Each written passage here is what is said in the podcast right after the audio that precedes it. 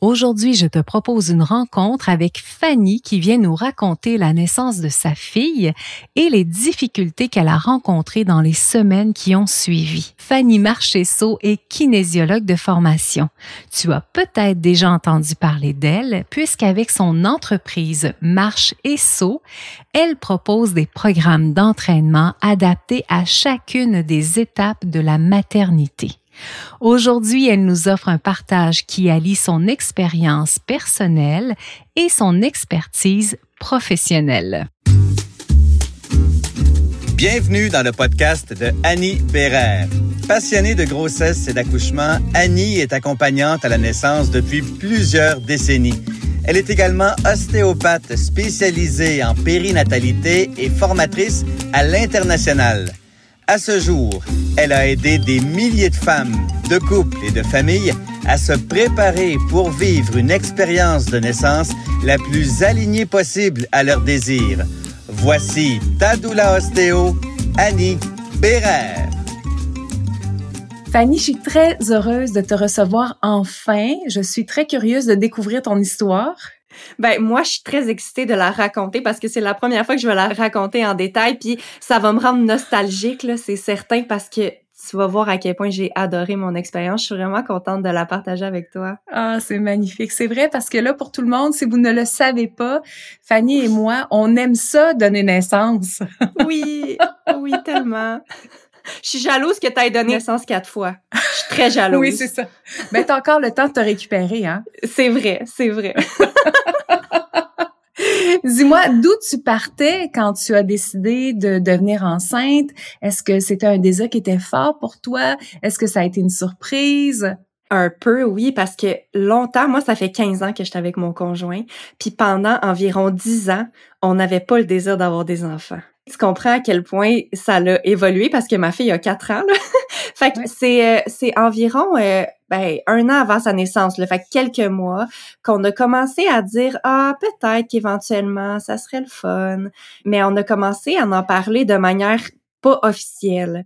J'ai arrêté la contraception puis ça a fonctionné là, tu sais, fait que c'était pas prévu à ce moment-là exactement, surtout que nous on habitait à l'autre bout du pays là, on habitait en Colombie-Britannique quand je suis tombée enceinte. Je me disais, il me faut absolument un entourage. Fait que j'ai tout de suite voulu déménager au Québec pour avoir ma petite fille. Fait que c'est au milieu de ma grossesse qu'on a redéménagé au Québec. Puis là, une fois que j'étais revenue, je me suis sentie plus prête, tu sais, à donner naissance puis à avoir ma petite fille parce que j'avais mon entourage, tu sais, qui est vraiment précieux pour moi. Dis-moi, quand ça va vite, parfois, il y a plein de sentiments qui se bousculent à l'intérieur de nous. Si tu te rappelles le moment où tu as vu le test de grossesse positif, est-ce qu'il y a une partie de toi qui est faite au secours? Oui.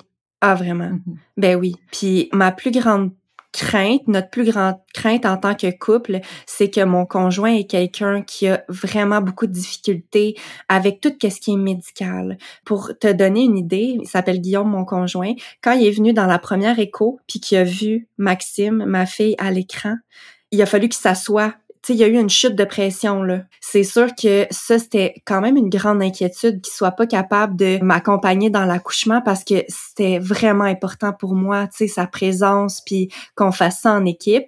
Fait que c'était une préoccupation au début de la grossesse puis surtout quand j'ai vu le test, je me suis dit "Oh mon dieu, comment on va faire ça fait que c'était plus ça ma crainte que moi, parce que moi, j'avais beaucoup confiance pour donner naissance, mais c'était plus question de, tu sais, c'est ça, comment on va gérer ça en équipe. D'où ça venait, cette confiance-là de donner naissance? Est-ce que c'est ta mère qui t'a toujours dit que c'était une expérience heureuse? Non, ça venait pas de là, puis j'ai envie de te dire que ça vient de mon passé sportif. Je suis une joueuse de volleyball, j'ai évolué dans un cadre très performant, tu sais, au volleyball à partir de l'âge de comme 12 ans environ jusqu'à 20-22 ans. Puis euh, j'ai vécu une expérience vers 16 ans environ, secondaire 4, une expérience dans laquelle cette année-là, j'avais un coach qui m'a beaucoup marqué, qui nous avait emmené vers une finale de championnat provincial. Cet entraîneur-là nous avait mis dans un mindset de cette année, on s'entraîne avec aucun doute que des certitudes qu'on s'en va en finale provinciale. Fait que toute cette année-là, ça a été vraiment transformateur pour moi parce que je suis passée d'une petite fille qui jouait au volleyball pour le plaisir à une petite fille qui avait vraiment confiance que son équipe allait aller en finale provinciale puis on s'est rendu en finale provinciale puis c'était tout un processus processus qui m'a vraiment changé parce qu'à partir de ce moment-là, on dirait que maintenant dans ma tête, quand j'ai un objectif, j'applique ce concept-là d'avoir aucun doute puis que des certitudes en moi. Puis c'est vraiment quelque chose que j'ai appliqué pour euh, l'accouchement, la certitude que j'allais réussir mon accouchement puis que j'allais bien gérer la douleur. J'étais sûre à 100% de ça. Wow. Fait que mon passé sportif m'a vraiment aidé. J'avais vraiment, vraiment confiance en moi à cause de ça, je pense. C'est vrai que si je retourne dans tous les accompagnements à la naissance que j'ai faits, c'est vrai que les femmes qui sont sportives sont souvent des femmes qui ont un mindset avec une longueur d'avance par rapport aux autres parce que vous avez vécu des expériences où vous avez dû vous surpasser, vous avez vécu des moments où vous étiez face à un mur et que vous avez dû vous rapatrier, faire comme OK, même si c'est difficile, on continue, que c'est mm. vrai que ça a dû t'aider toute cette expérience-là. Vraiment. Puis les pensées aussi que tu as avant une compétition jouent vraiment un grand rôle dans comment ça va se dérouler. Puis je savais qu'il fallait que j'aille vraiment des pensées positives. Puis on avait fait beaucoup de visualisation aussi dans le cadre sportif. Fait que moi, je le visualisais, mon accouchement de manière positive. Je m'imaginais en train de gérer la douleur. Ça n'aurait pas été pareil si j'avais pas eu ce passé-là, je suis certaine. Wow. Et au niveau donc de la naissance que tu désirais vivre, mm-hmm. tu as choisi d'aller vers un milieu hospitalier. Est-ce que tu étais suivie par un gynécologue ou un médecin de famille, te souviens-tu? Médecin de famille qui est ma belle-sœur. C'est quelque chose de vraiment particulier dans mon expérience. Ma belle-sœur, c'est vraiment une de mes très bonnes amies. On est très proches. Puis elle fait des suivis de grossesse, puis elle travaille aussi euh, à l'hôpital, à l'aide les femmes, sais, avec leur accouchement. Puis j'ai pris la décision de faire mon suivi, puis j'ai aussi pris la décision qu'elle m'accompagne dans mon accouchement. C'est rare qu'on peut prendre cette décision-là, à moins qu'on aille une sage-femme ou comme euh, une doula qu'on sait qui va être présente avec nous. Là, je savais que ma belle-sœur serait présente avec moi. Fait que c'est une autre chose qui m'a vraiment mise en confiance. Puis c'est pour cette raison-là que j'ai décidé d'aller en milieu euh, hospitalier. J'avais pu comme voir le lieu à l'avance je me sentais confortable dans ce milieu-là. Mm-hmm. Est-ce que tu avais un désir de, de, vivre un accouchement naturel, sans péridurale, ou tu étais ouverte à toutes les possibilités? Je dirais que à ce moment-là, j'étais ouverte à toutes les possibilités. Puis faut dire que j'ai pas l'expérience puis les connaissances que j'ai au moment où on se parle, tu sais. Parce que là, tu sais, je travaille dans le domaine, je me spécialise en périnatalité. J'avais pas les mêmes connaissances. Puis c'est sûr que mon accouchement que je ferais aujourd'hui serait pas pareil que celui que j'aurais fait. Je pense qu'aujourd'hui, j'aurais vraiment le souhait d'avoir un accouchement euh, naturel et physiologique. À ce moment-là, mon souhait, c'était de me faire confiance, de gérer la douleur, puis mon souhait, c'était que si éventuellement je sentais le besoin d'avoir l'épidurale, que je le prendrais. Parfait. Fait que c'était ça mon souhait avant d'accoucher. Puis j'avais fait un plan de naissance, j'avais réfléchi à, à toutes les possibilités, tu sais, qui pourraient se présenter à moi. Fait que je me sentais super prête. Évite les si j'avais su en connaissant à l'avance toutes les étapes importantes jusqu'à la fin de ta grossesse. Rendez-vous dans la description pour télécharger dès maintenant ton calendrier pour une grossesse facilitée et bien organisée. Et là, comment ça se présente en fin de grossesse? Est-ce que des petits moments où tu as des doutes quand même à un moment donné ou à un autre? Sur l'accouchement, Mm-hmm. Non, c'est aucun doute que des certitudes. Je te dis, dans ma tête, il y avait pas de doute. Puis j'avais aussi la chance d'avoir une grande cousine qui avait déjà accouché deux fois, avec un peu le même mindset que moi. Puis elle a dit, Fanny, tu vas adorer ça. Elle m'avait vraiment mis dans un état positif. Puis je me disais, si cette cousine-là a adoré son accouchement, moi aussi, je sais que je vais adorer ça. Fait que je m'en allais là, là, vraiment motivée. Puis ce que j'ai trouvé le plus dur, c'est que ma date prévue d'accouchement était le 15, puis finalement, mon vrai travail a débuté le 19, puis j'ai accouché le 20. Ces dernières journées-là, j'avais hâte, puis je trouvais ça difficile. J'étais très émotive, je voulais accoucher. Je voulais pas avoir d'intervention qui allait provoquer mon accouchement. Le doute puis la crainte, c'était ça c'était que mon accouchement soit pas naturel puis qu'il soit provoqué. Fait que naturellement, j'avais mis en place des petites techniques, tu sais, pour essayer de motiver un peu mon corps à accoucher, là, tu sais, entre autres, ben, tu sais, moi, je suis kinésiologue. Fait que tout ce qui est mouvement du bassin, euh, techniques comme ça, tu sais, je savais puis je appliquais. Puis une des choses qui a bien fonctionné pour moi, c'est la stimulation des mamelons. Donc, euh, aller tirer mon lait puis utiliser le tire-lait, ça, ça a vraiment bien fonctionné. Tu sais, je sentais que les contractions voulaient euh, commencer là, quand je l'utilisais. Fait que c'est ça, moi, qui a déclenché mon accouchement. Wow. Et est-ce que vous avez fait un début de travail à la maison à partir de là? Mm-hmm. Mm-hmm. Le 19 septembre à 1 heure du matin, je le sentais que le travail commençait pour vrai. Puis j'ai accouché à une heure le lendemain, fait que ça a été un processus de 24 heures au, euh, au total. Mais j'ai fait une grande partie à la maison, fait qu'à partir de 1 heure du matin jusqu'à 3 heures de l'après-midi, c'était très lent là, mon travail latent, puis j'étais vraiment en contrôle à la maison, sur mon ballon, dans mon bain, puis j'aimais ça. J'étais vraiment excitée, je paniquais pas avec la douleur. Je trouve que j'ai été vraiment chanceuse, mais ça s'est installé super graduellement. Il y en a qui redoutent des accouchements longs, mais moi, je suis tellement contente d'avoir vécu un accouchement long parce que mon corps s'est adapté graduellement à l'augmentation de la douleur. Puis tu sais, je me trouve chanceuse par rapport à quelqu'un qui va vivre un accouchement où est-ce que l'accouchement est provoqué, puis là, on entre dans des douleurs qui sont vraiment grande rapidement. Là. Moi, on dirait que mon corps était comme vraiment habitué. Fait que j'ai fait un grand bout à la maison. Puis à trois heures, c'est la première fois qu'on s'est dirigé vers l'hôpital. Puis là, j'ai été examinée. J'étais dilatée à un centimètre. Fait que tu sais, on s'entend. Mais j'étais pas du tout déçue parce que là, moi, là, j'étais prête à vivre un accouchement long. Je m'étais dit que j'allais pas me laisser décourager par le nombre de centimètres de mon col. J'étais vraiment pas découragée à ce moment-là. Après ça, j'ai eu une autre chance, c'est que ma belle-sœur, elle, elle habitait à cinq minutes de l'hôpital.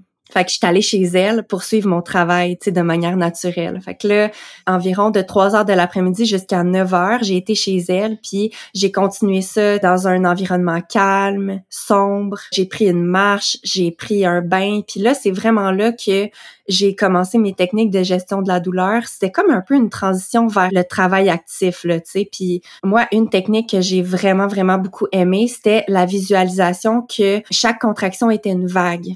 Moi, j'avais beaucoup cette image-là dans ma tête. Ça me permettait vraiment de passer par-dessus la douleur. Et là, euh, mon travail actif a commencé vers environ 9 heures du soir. Puis là, il me semble que je suis dedans. Là. Je pense que ça serait un moment où est-ce qu'on se rend à l'hôpital. Puis juste le 5 minutes de voiture m'a paru comme la plus grande... Je sais pas comment dire ça. Là. J'étais pas...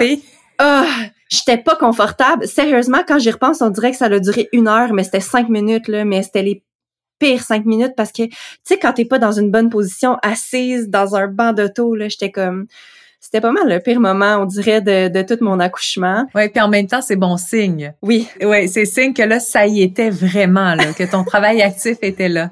ouais. Puis quand je me suis fait euh, examiner au triage, j'étais à 3-4 cm. Fait que tu sais, c'est pas mal le moment où est-ce que c'est ça, là. Tu sais, mon travail actif euh, embarquait vraiment.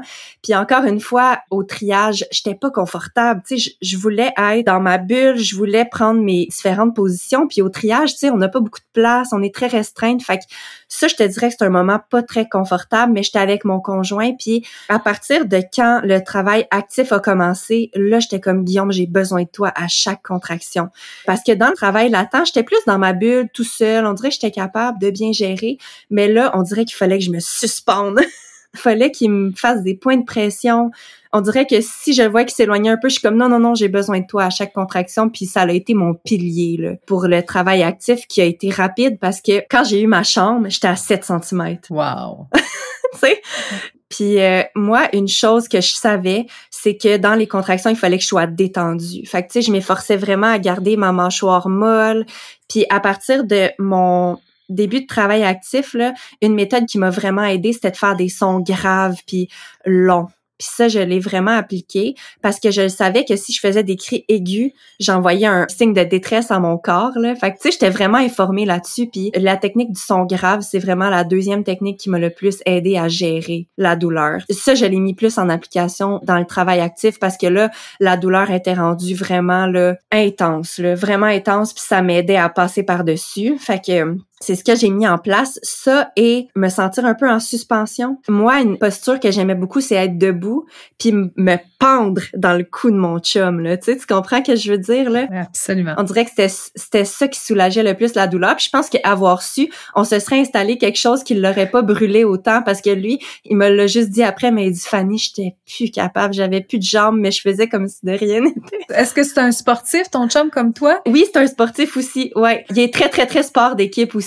fait que il était vraiment présent. Et, puis tu sais, des fois, même si je savais qu'il fallait pas que je bloque ma respiration, il dit Fanny, tu respires plus, respire, tu sais, dans les contractions. Fait On a vraiment fait ça en équipe. Je me serais pas vue faire ça avec quelqu'un d'autre que lui. Il y a dû quand même avoir des moments où tu as perdu pied, là, justement, en bloquant ta respiration, Mhm. en étant peut-être découragé. Comment ça s'est exprimé pour toi, les murs que tu as rencontrés? Je te dirais que c'est pas arrivé avant la toute fin, là, cette espèce de mur-là. Tu sais, on a eu la chambre, j'étais allée dans le bain, j'étais à 7-8 cm, puis là, j'ai eu un moment de panique dans le bain parce que ça poussait, puis je pensais que ma fille, honnêtement, sortait là, là, tu sais. J'étais à 8, fait que j'étais pas complètement dilatée, mais je sentais que ça poussait, là.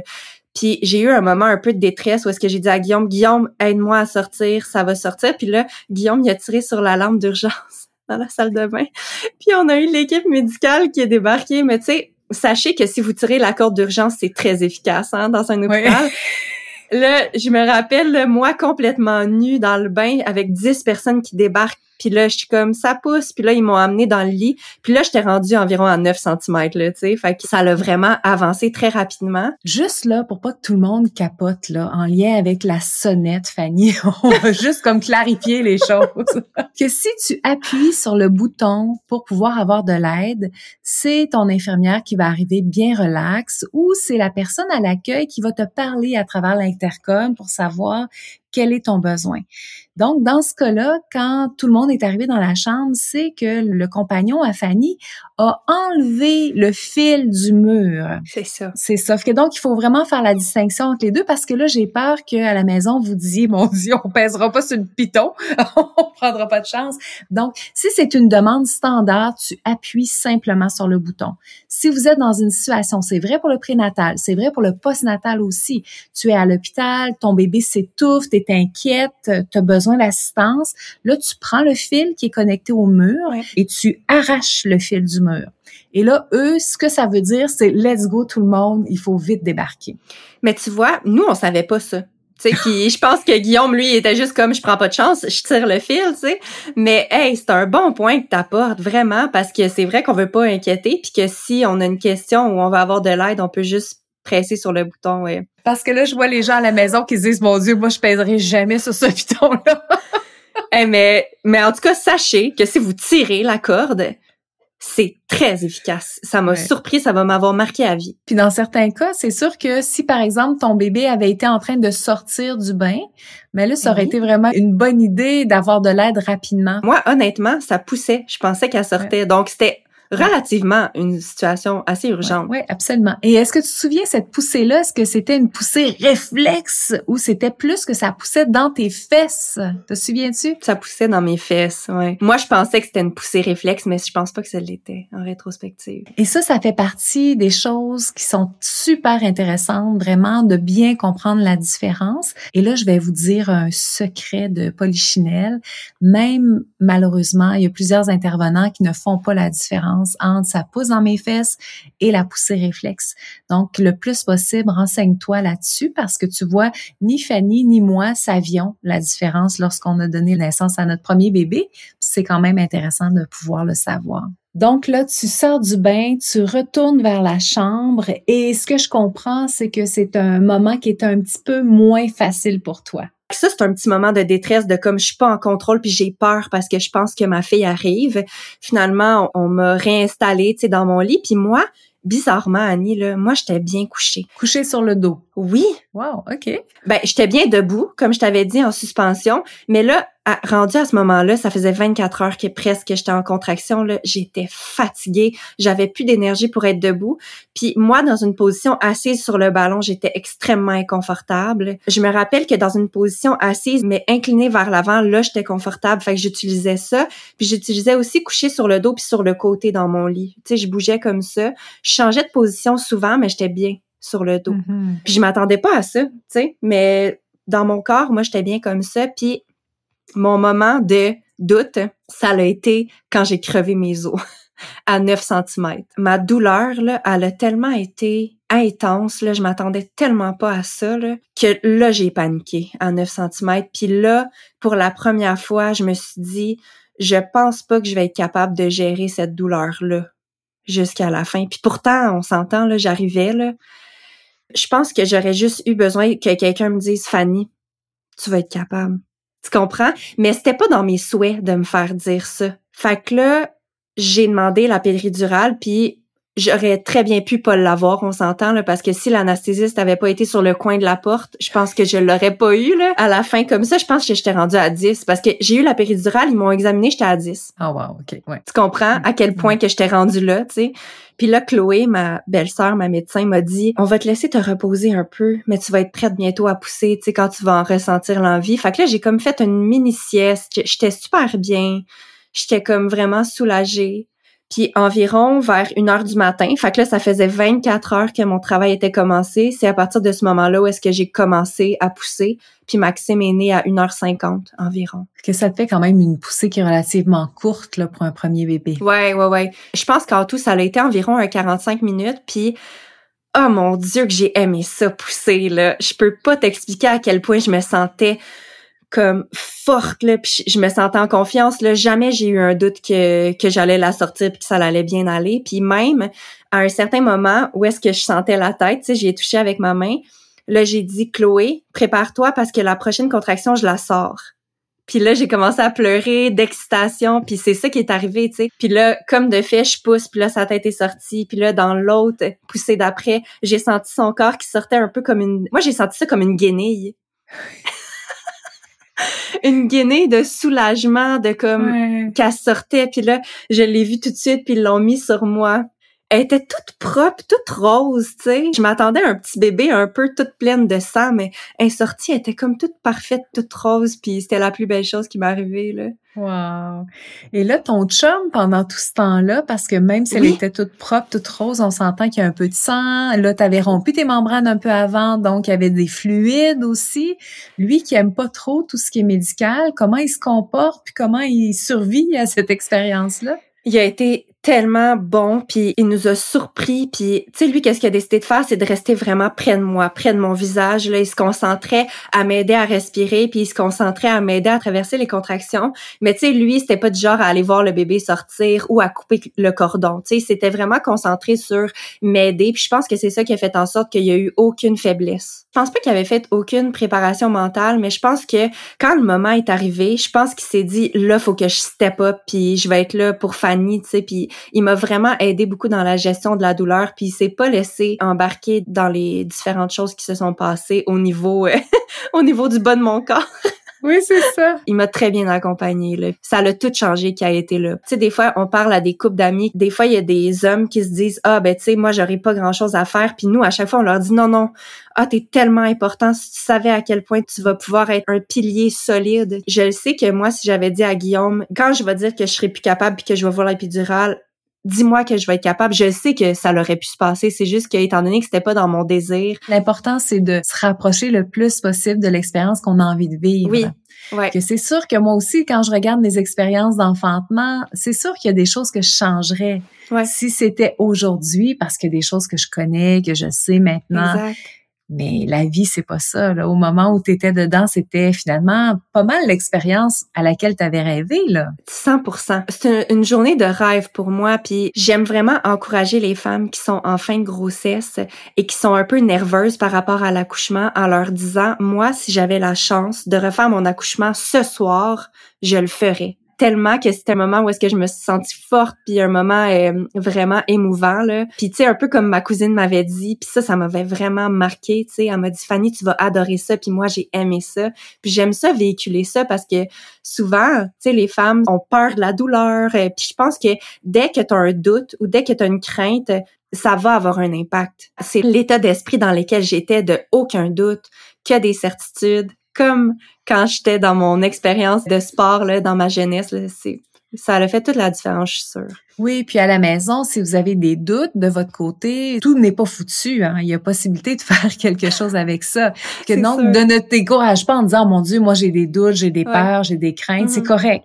Il y a mm-hmm. plein d'outils que tu peux utiliser pour traverser ça, vraiment. Puis quand on arrive au moment de la délivrance, la sortie du placenta, est-ce que ça continue à bien se passer pour toi? Tellement. Moi, c'était un soulagement, le placenta qui est sorti de mon corps. Là. Je me suis dit, ah, enfin, je suis plus enceinte. Ah, je me sens libérée. Là. Fait que, tu vois, le après accouchement, je me suis vraiment bien sentie. J'ai eu la chance que Maxime soit sur moi en peau à peau pendant deux heures. Elle a pris le sein super bien, super rapidement. Puis je pense que c'est quelque chose qui est le fun quand on accouche tard, c'est que notre bébé est mature, hein, puis comme ça savait déjà comment boire, tu sais. On dirait que ça m'a surpris de voir à quel point ça s'est bien passé au côté allaitement. Puis non, c'est ça, la suite, la guérison, ça s'est super bien passé. Tu sais, on parle de doute et de crainte, là. Il faut dire que j'en avais, moi, mais c'était par rapport au après, mes craintes. Moi, j'étais vraiment, vraiment craintive par rapport à la douleur post-accouchement. J'avais aucun doute que l'accouchement allait bien se passer et tout ça, mais je me disais après peut-être que je vais être en douleur pendant des jours et des semaines. Puis j'avais peur de ça. J'avais peur de pas être capable de m'occuper de mon bébé parce que ça allait faire trop mal. Puis j'ai été vraiment surprise de voir à quel point je me suis bien rétablie puis j'ai bien guéri de l'accouchement. Mm-hmm. Mais ça, je pense que c'est un bon effet d'avoir une grossesse active. Là. Tu sais, pour prêcher pour ma paroisse, là, quelque chose de vraiment commun, c'est que les femmes qui sont actives pendant leur grossesse récupèrent vite. Puis, tu sais, moi, je l'ai mm-hmm. vécu, puis mes clientes le vivent aussi, puis c'est vraiment le fun. Est-ce que tu avais déchiré, Fanny? Euh, ouais, j'avais eu une déchirure euh, grade 2. C'est dommage parce que j'avais pas les connaissances, moi, à ce moment-là, du massage du périnée pour euh, éviter la déchirure. C'était pas une crainte que j'avais, mais si j'avais eu les connaissances que j'ai présentement, oh mon dieu, j'aurais aimé ça, tu sais, les appliquer, puis faire le massage du périnée, puis mieux préparer mon périnée, mais je les avais pas à ce moment-là. Oui, puis pour ceux qui nous écoutent, en fait, plus tu es sportive à la maison, plus tu fais des sports d'impact, de l'équitation, de la course, du trampoline, toutes ces choses-là vont faire que on va avoir des périnées qui vont être un petit peu plus euh, toniques et rigides. Je dis on, là, on exclut la personne qui parle parce que je suis zéro sportive. T'es pas une athlète de trampoline? J'ai déjà eu euh, un trampoline dans ma cour qui a été beaucoup utilisé, mais pas tant par moi. Que donc, effectivement, c'est important de se préparer, de prendre contact aussi avec notre périnée parce que mm-hmm on n'en parle pas du périnée. Souvent, on arrive en début de grossesse, on sait même pas c'est quoi cette affaire-là, le périnée. Que oui, tu as complètement raison, c'est vraiment important. Moi, quand j'ai eu mon premier bébé, Fanny, là, en postnatal, j'ai eu des moments vraiment de découragement et de grande détresse. J'étais fatiguée, j'étais clairement pas prête à recevoir un petit bébé mammifère dans ma vie avec toutes les demandes et tous les besoins qu'il avait. J'ai trouvé ça quand même pas mal difficile. Toi, malgré le fait que tu avais beaucoup de soutien, vous étiez rapproché de ta famille, est-ce que tu as été sur un nuage rose pendant toute la première année de vie de ton bébé? Et que non, non, puis euh, non, mon Dieu, non. Mon nuage rose n'a pas duré longtemps. mon nuage rose a duré environ deux semaines.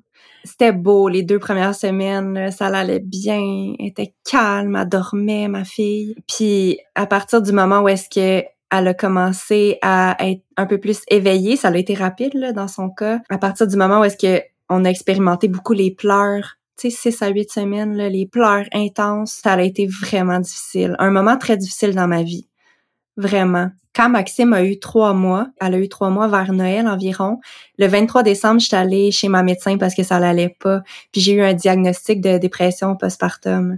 Puis tu sais, j'étais informée sur la dépression, fait que j'ai reconnu rapidement que j'avais des symptômes qui étaient anormaux. Tu sais, quand tu as des réactions, puis tu as des pensées que tu jamais eu avant, puis que jamais comme ça dans ma vie, j'avais été aussi irritable, découragée, aucune envie de m'occuper de ma fille. Tu sais, c'était vraiment, c'était difficile, c'était triste. Puis j'ai décidé d'aller consulter rapidement. tu sais, j'ai été prise en charge vraiment rapidement. Puis ça m'a aidé. Puis tu sais, en étant prise en charge comme ça à trois mois postpartum, je pourrais dire qu'à six mois, j'allais déjà vraiment mieux. C'est normal de trouver ça difficile tu tu le dis que toi aussi t'as trouvé ça difficile, mais si à un moment donné là tu te reconnais pas puis tu expérimentes plusieurs symptômes là, moi je pense que consulter rapidement là, c'est la meilleure chose vraiment. Absolument. Vraiment. Ce que tu peux faire c'est aller voir un psychologue. Et en plus il y a plein de psychologues qui sont euh, vraiment spécialisés en périnatalité. Que donc mm-hmm. si tu préfères faire cette démarche là dans un premier temps avant d'aller voir ton médecin, ça peut être aussi une bonne étape préliminaire mais de faire une démarche de ne mm-hmm. pas rester seul dans ton coin. Souvent, on n'en parle pas, c'est tabou. qu'on a l'impression que pour toutes nos mm-hmm. amies, que elles, ça va super bien, puis que c'est hop la vie dans leur maison. Puis on a l'impression d'être toute seule, assise sur notre divan, à être complètement découragée, dépassée, puis à, à se dire mon Dieu, j'aurais jamais dû avoir un bébé, ça n'a pas de bon sens, je suis complètement désorganisée. Ben en fait, je me disais ça, je trouvais que mon entourage avait l'air facile, mais j'en ai parlé, moi, que je trouvais ça difficile. Même si je me sentais bizarre puis différente, moi, j'en ai parlé tout de suite parce que je savais que c'était pas normal. Puis qu'est-ce que j'ai aimé, moi, d'aller voir ma médecin? C'est que premièrement, j'ai un bon contact avec elle. Là, j'allais plus voir ma belle-sœur qui avait fait mon accouchement. J'allais voir ma médecin à moi. Puis ce que j'ai aimé, c'est que tout de suite, elle m'a fait passer les questionnaires de dépression postpartum. On a reconnu mes symptômes, puis j'ai été comme validée tu sais, je me suis sentie normale parce qu'elle me posait des questions, elle me dit sur une échelle de 1 à 10, comment tu te sens par rapport à ça? Puis il y avait tellement de points qui me rejoignaient que je me disais OK, tu sais, il y a des évaluations qui existent là, tu sais, ça existe qu'est-ce que j'ai là, je suis normale. On dirait que c'est ça que j'ai aimé. Là, les mois passent et tu te dis, tiens, en plus d'un bébé, il me semble que ça me tente de partir une business. Ouais, ouais, c'est exactement ça. Ah, quelle, quelle transition entre ben, dépression postnatale et je vais devenir entrepreneur. Oui, c'est juste aller en montant à partir de là. Mais tu sais, il faut dire que cette idée-là de démarrer mon entreprise, je l'ai eue dès que j'ai déménagé de l'Ouest canadien pour revenir au Québec. Même si j'avais l'accord de mon employeur pour continuer mon emploi, c'est que mon emploi, ça l'exigeait que je sois sur la route environ 30 du temps. Ça veut dire que j'aurais pas été là souvent avec ma famille. Je savais que je voulais être présente, puis ça faisait longtemps que j'avais mon rêve de démarrer une entreprise. Donc, j'ai dit, je vais me servir un peu des petits moments que j'ai dans mon congé de maternité pour commencer des formations, travailler sur mon projet. Puis, euh, je me suis lancée à mon compte. Puis, en novembre, je lançais wow. Marchesso. Une plateforme dans laquelle, entre autres, tu nous donnes des exercices pour rester active. Ce que je fais, c'est que j'accompagne les femmes tout au long de leur maternité. Donc, à partir du moment où est-ce qu'elles sont enceintes, je les accompagne, je leur enseigne comment rester actives dans leur grossesse jusqu'à l'accouchement. Puis ensuite, dès la deuxième semaine postnatale, j'enseigne comment recommencer à bouger. Puis ça, c'est pas dans l'optique nécessairement tout de suite de retourner faire du trampoline, mais c'est vraiment dans l'optique de recommencer à bouger dans ton quotidien parce que c'est ça qu'on oublie, c'est ça qui est important. Dans les premiers jours, tu vas avoir besoin de transporter ton enfant dans une coquille qui pèse 20 livres, puis ton corps est en guérison, puis je trouve que c'est de l'information qui est pas accessible. Tu sais, je me fais une mission, moi, d'enseigner aux femmes à recommencer à bouger graduellement pour qu'elles soient capables de bien fonctionner au quotidien, parce que c'est mm-hmm. important. Puis en plus, c'est sûr que pendant toute la grossesse, notre corps s'est beaucoup transformé. En quelques semaines, notre centre de gravité change complètement. Euh, on marche plus de la même manière. Fait que je pense que c'est pas mal le plus gros changement physique que quelqu'un peut vivre aussi rapidement. Là. Un changement physique extraordinaire, phénoménal, et en plus avec aucun repos après pour pouvoir récupérer. Des fois, je fais des accouchements qui ont été particulièrement longs. Puis là, je m'habille pour retourner chez moi en me disant, hm, je vais aller me coucher, je vais aller me reposer. Puis là, les gens me disent, oh mon Dieu, pauvre Annie, tu dois être fatiguée. Ça fait comme 25 heures que tu es avec nous. Et là, je leur dis toujours, ben, moi, là, je m'en vais me coucher, là. Vous autres? une autre étape commence dès maintenant. Il n'y a pas de pause. Hein. on se prépare pour l'accouchement, on donne naissance, puis tout de suite après, c'est comme une autre étape qui embarque directement. Des accouchements, c'est tellement commun qu'on oublie que le corps de la femme est blessé. sais, mais vivre un accouchement, là, c'est pas différent que d'avoir une blessure, une entorse à la cheville, là c'est la même chose. Ton corps a besoin d'une période de guérison, de réadaptation avant d'être capable de refaire toutes les choses que tu fais au quotidien. C'est super important puis c'est un peu banalisé, je trouve. Tu sais, on te renvoie chez toi avec des médicaments pour la douleur, mais on t'enseigne pas comment faire, comment je fais pour pas avoir de fuite urinaire, comment je fais pour me relever de ma chaise avec mon bébé dans les bras, je suis pas capable mm-hmm. physiquement souvent, tu sais, quand tu te blesses, tu as le réflexe de dire, mon Dieu, j'ai une blessure. Il faut que je prenne action pour pouvoir être capable de marcher à nouveau. Mais on dirait que chez la nouvelle maman, c'est banalisé un peu. Puis moi, c'est ça ma mission, c'est de dire, voici une trousse d'outils que je t'offre pour que tu sois capable de réintégrer l'activité physique, de recommencer à bouger. C'est très banalisé et il y a une partie de ces atteintes-là, ces blessures-là qui sont invisibles à l'intérieur de notre corps aussi. C'est ça, c'est sans parler de tous les changements hormonaux qui se passent. Pas capable de mettre de mots, tu sais, sur qu'est-ce que tu es en train de vivre, c'est c'est challengeant, c'est vraiment challengeant. Oui, puis c'est impossible à imaginer. Moi, en prénatal, dans toutes mes préparations prénatales, on en parle du postnatal. Je leur dis là, attention, les deux, trois premières semaines de vie, vous allez être dans une twilight zone là vous n'allez pas dormir, vous allez faire au secours, puis après, ça va se transformer, mais ça va continuer à être difficile. Écoute, presque 100% des couples que j'accompagne ils sont complètement surpris, comme s'ils n'avaient jamais entendu que ça allait être difficile. Je pense qu'on peut pas l'imaginer. Il faut vraiment être dans cet espace-là pour faire comme, oh mon Dieu, quelle aventure. Tu sais, c'est difficile parce que si on peut pas vraiment se préparer, c'est sûr que d'être informé, ça nous prépare à un certain niveau.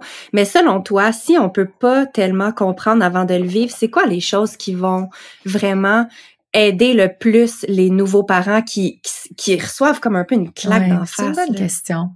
Je pense que se préparer, de travailler avec toi, avec moi pour pouvoir avoir un maximum d'informations, c'est important. Et je pense qu'il faut avoir des outils et des ressources qu'on va déployer à l'avance. Savoir quand je vais être dans cet espace-là que ça va être difficile, soit dans les deux premières semaines de vie. Pour toi, ça a été un espace qui a été assez smooth, assez tranquille.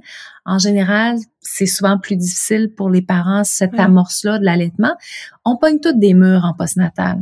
C'est juste qu'on les prend pas toutes dans la face au même moment. Quand on est vraiment là au fond du fond, c'est difficile de prendre le téléphone et de contacter quelqu'un avec lequel tu n'as pas de lien de confiance, que tu connais pas, c'est difficile. Des fois, je dis aux parents, faire une recherche sur Internet là, pour trouver ta personne, ça va être compliqué. Que donc, je pense que le meilleur astuce, c'est de faire un maximum de préparation à l'avance et d'avoir nos personnes à l'avance en se disant, bon, je sais pas trop ce que je vais rencontrer, là, mais j'ai mon GPS. Moi, ce qui m'aidait le plus, c'est de me sentir comprise. J'avais la chance d'avoir quelques amis qui avaient eu des bébés, là, vraiment, vraiment proches.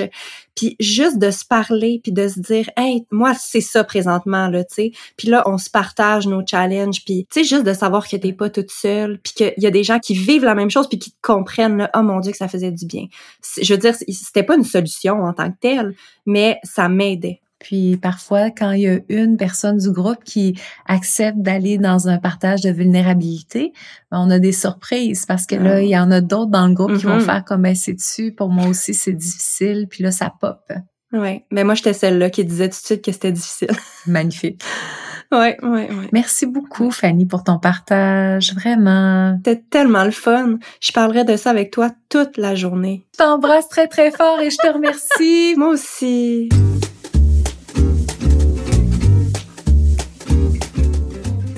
Il y a énormément de choses sur lesquelles j'aurais envie de rebondir dans cet épisode. Commençons par les fameuses suspensions qui ont fait tant de bien à Fanny. Moi, je suis une grande fan, je te le dis tout de suite.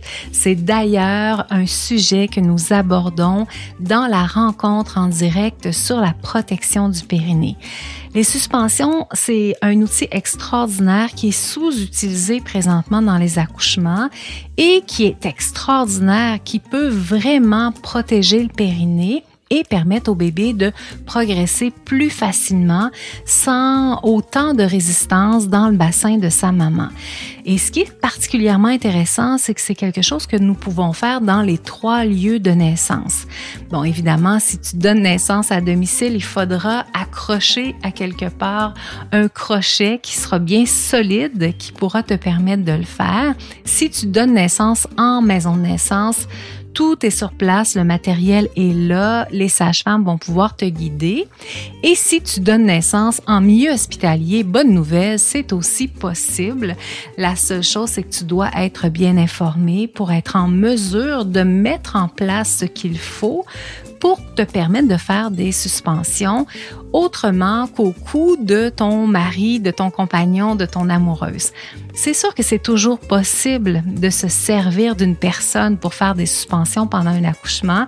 Et là, je pourrais euh, t'écrire un livre là-dessus parce que ça m'est souvent arrivé d'être la personne qui soutenait la femme en travail. Mais je dois t'avouer que c'est difficile avec les heures qui s'accumulent de pouvoir offrir une bonne qualité de suspension dans la durée. Ce qui fait que je suis une grande fan des outils que l'on peut mettre en place pour remplacer l'humain dans la suspension, permettre à la femme en travail de bien se suspendre en étant le plus confortable possible et libérer les autres humains autour d'elle pour qu'ils puissent faire autre chose, des massages, des points d'acupression, d'offrir de l'eau, de respirer simplement, de se reposer un petit peu. Donc, ça offre beaucoup plus de possibilités et ça préserve aussi, on doit se le dire, le dos du ou de la partenaire plutôt que les suspensions soient faites par lui ou par elle pendant, par exemple, 8, 10, 12 heures. Donc, tout ça pour dire que si ça t'intéresse, retrouve-nous dans les rencontres en direct avec moi.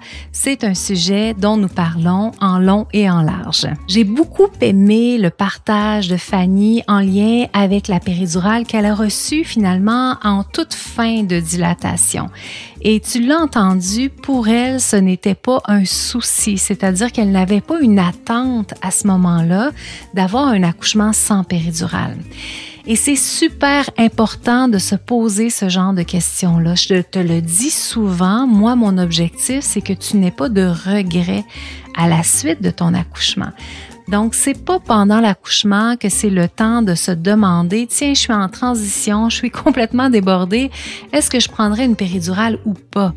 parce que justement, à ce moment-là, la majorité d'entre nous allons traverser ce qu'on appelle communément la phase de désespérance. Donc, la grande majorité des femmes vont avoir à un moment donné ou à un autre dans cette période-là une petite attraction vers la péridurale. Et là, la différence, c'est les gens qui vont être autour d'elle le soutien qu'elle va avoir qui va lui permettre de ne pas aller vers ce choix-là, évidemment si elle est en milieu hospitalier, parce que bien entendu que si tu es à domicile, le péridurale, il n'y aura pas, hein, ça sera pas disponible pour toi. Donc c'est important d'y penser avant. Dans l'épisode, Fanny nous disait qu'elle n'avait pas l'attente que son conjoint l'encourage à continuer de façon à pouvoir éviter la péridurale. Donc, c'est important de se questionner par rapport à ça de façon à pouvoir le plus possible aligner tout le monde vers ton objectif de façon à ce que si tu as une naissance, un accouchement qui se déroule bien, si la physiologie est de ton côté, que tu puisses vivre cette expérience-là sans la péridurale si c'est ce que tu as choisi. D'où l'importance de discuter avant et de réfléchir à qu'est-ce que j'aimerais vivre comme expérience. En lien avec les difficultés qu'il est possible que l'on rencontre en postnatal et je lève la main parce que ça a été aussi mon cas comme tu l'as entendu dans l'épisode.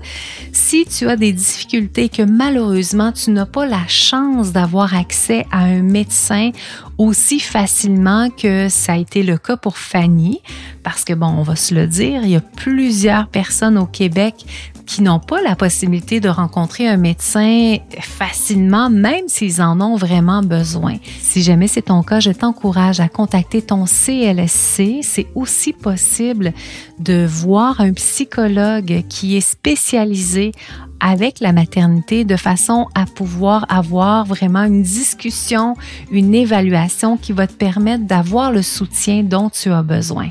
Dans la page de l'épisode, tu trouveras toutes les informations pour rejoindre Fanny, son site web, ses réseaux sociaux et évidemment le lien vers son podcast Marche et Saut. Je t'invite d'ailleurs à aller écouter en particulier l'épisode 13 dans lequel je suis l'invité de Fanny. On y parle d'un accouchement en mettant son cerveau rationnel à off pour que l'expérience soit la plus fabuleuse possible. Si tu as envie de découvrir mon approche, je t'invite à t'inscrire aux 11 clés pour une naissance facilitée, une préparation virtuelle en mode gratuit dans lequel tu auras les principales clés pour faire de ton accouchement une naissance merveilleuse. Je t'invite donc à aller dans la description de façon à pouvoir avoir le lien pour t'y inscrire. Et bonne nouvelle, aussitôt que ce sera fait, tu pourras déjà commencer ton écoute. Si tu es en fin de grossesse ou que tu as déjà ton bébé dans les bras, je te propose de t'inscrire dès maintenant à l'atelier Les super pouvoirs de ton bébé, un atelier dans lequel on parle de tous les sujets incontournables dans les premiers mois de vie de ton bébé. Par exemple, la plagiocéphalie, c'est-à-dire la tête plate, le sommeil, la motricité libre, les réflexes archaïques, le tummy time et compagnie. Même chose, c'est en mode gratuit. Tu as le lien dans la description de l'épisode pour pouvoir t'y inscrire. Je te souhaite une magnifique semaine et j'ai déjà hâte de te retrouver pour le prochain épisode.